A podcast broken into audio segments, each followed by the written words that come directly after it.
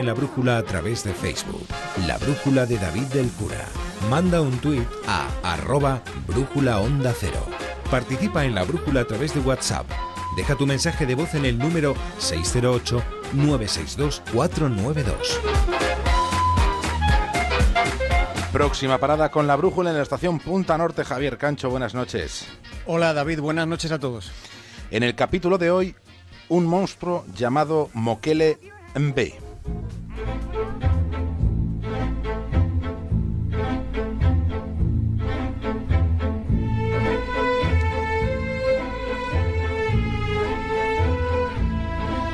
Hay un lugar en África donde se escuchan historias sorprendentes, historias que resuenan como leyendas.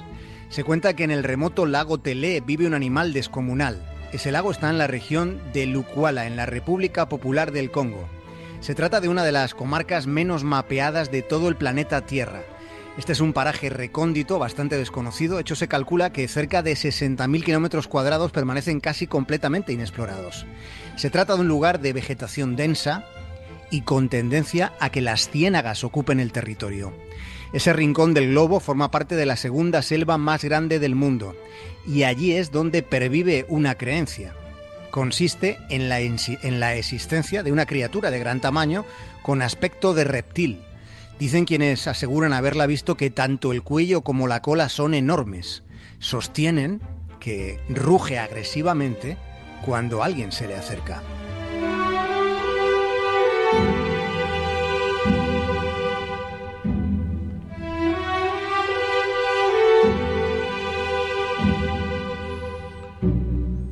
El misterio tiene la sustancia necesaria para haber suscitado el interés de investigadores occidentales ávidos de esa tentadora posibilidad de descubrir una especie desconocida hasta la fecha. Uno de los que estuvieron por allí en los años 80 fue el biólogo de la Universidad de Chicago, Roy McCall. Roy murió hace cuatro años y sin haber podido comprobar la existencia de ese enigmático animal. Este investigador contaba que cuando se encontraba por allí, él tenía la íntima sensación de que estaba en otro tiempo del planeta Tierra, en un tiempo prehistórico. El señor Macal dirigió dos expediciones en esa región de Lucuala. Decidió ir no tanto por la historia del misterioso bicho, al principio su motivación estuvo más vinculada al hecho de que era un lugar en el que no había mapas. A estas alturas del conocimiento geográfico, esa ausencia convertía aquel rincón en un lugar único en el mundo.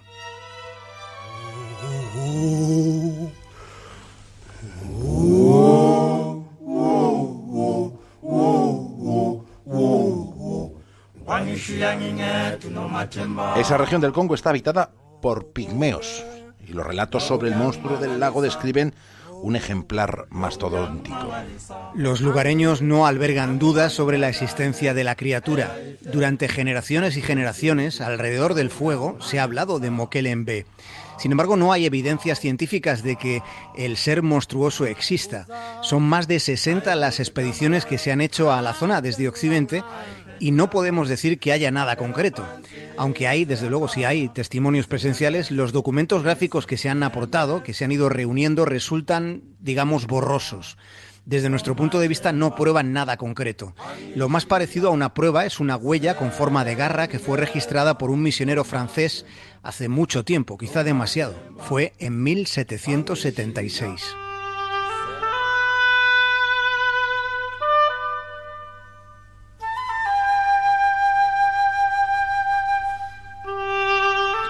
La criptozoología es una pseudociencia que se ocupa de la búsqueda de animales cuya existencia todavía no ha sido probada.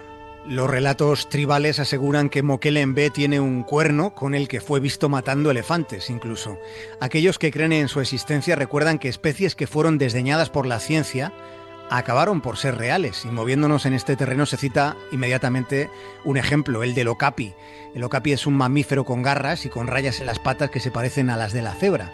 Y precisamente fue localizado en el Congo. Sobre su existencia se habían ido registrando solo testimonios, así fue durante el siglo XIX.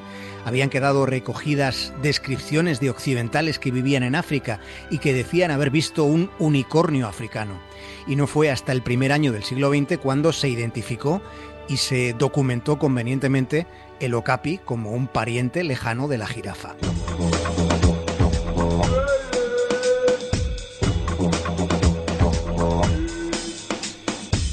Quienes creen que la bestia es real plantean que con mayor dedicación de tiempo y mayores recursos se lograría una prueba documental. Sostienen que no resulta inverosímil la idea de una criatura extraordinaria que viva en una región remota, que no haya sido todavía manoseada por el ser humano, como es el caso del lugar del que esta noche nos estamos ocupando. Esta esperanza sobre la posibilidad de que Mokele en B sea real ha encontrado muchos seguidores, pero hemos de tener en cuenta un mecanismo psicológico que en mayor o menor medida todos tenemos. Hay un impulso interno que pasa por considerar posibilidades que en realidad estarían fuera de nuestro alcance. Hay reconozcámoslo, hay cierto nivel de entusiasmo en creer que pueda existir lo que parece improbable o directamente imposible. Hemos de recordar que la inmensa mayoría, casi todos, disfrutamos con el misterio, nos sentimos concernidos por lo desconocido.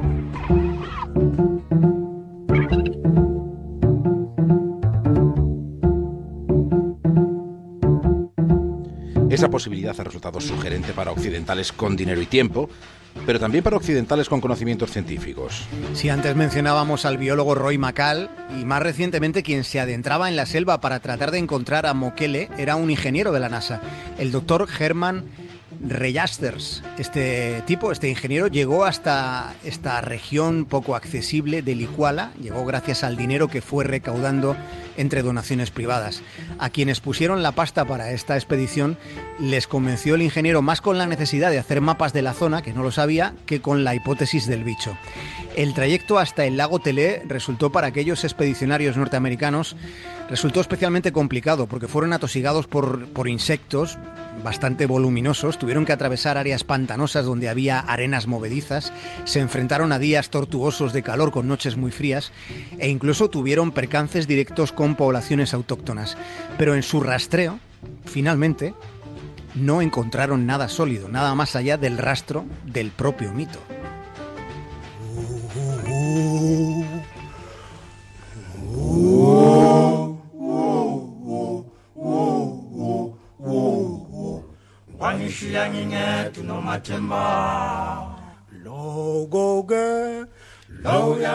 Lo que se encontraron fueron testimonios que describían casi minuciosamente un animal cuyos rasgos guardarían similitud incluso con un saurópodo. Pero ni siquiera a los occidentales más entregados a la especulación les encaja la idea de que pueda haber sobrevivido un animal parecido al que había en la época de los dinosaurios. Llegados a este punto, los paleontólogos se ponen muy taxativos. Recuerdan que no hay evidencia en el registro fósil de los últimos 66 millones de años de nada que se parezca a un saurópado. Pero es que además los saurópodos vivían en tierra firme, no se escondían en los lagos. Y luego tenemos datos concretos que resultan también esclarecedores. Hace al menos medio siglo que la ciencia no descubre un animal que pese más de una tonelada. Por tanto, para desentrañar la incertidumbre y encontrar una explicación después de haber rastreado en la paleontología y en la zoología, quizá resulte más conveniente acudir a la antropología.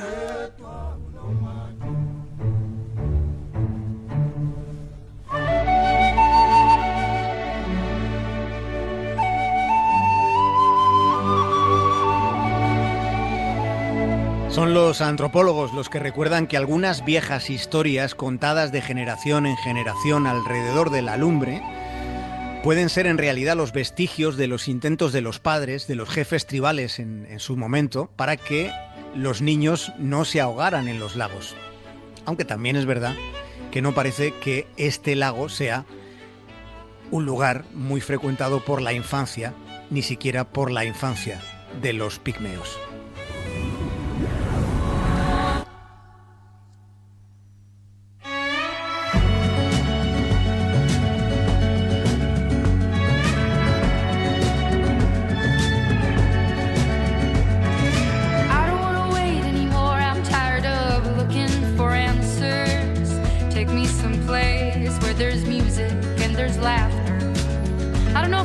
Javier, hasta mañana. Un abrazo, David. regret, remorse, hold on. No, no, I gotta go. There's no starting over, no new beginnings. Time raises on. Just gotta keep on keeping on. Gotta keep on going, looking straight out on the road. Can't worry about what's behind you, what's coming for you further up the road. Try not to hold on to what is gone. I try to do right what is wrong. I try to keep on, keeping on. Yeah, I just keep on keeping on. I hear a voice call, calling out for me. These shackles I made in an attempt to be free. Onda Cero, La Brújula, David del Cura. ¿Has oído lo último de Merbauto? ¿Sabes que te ofrece el compacto que buscas al mejor precio? Si vas ahora, puedes llevarte un clase A con un ahorro de hasta 7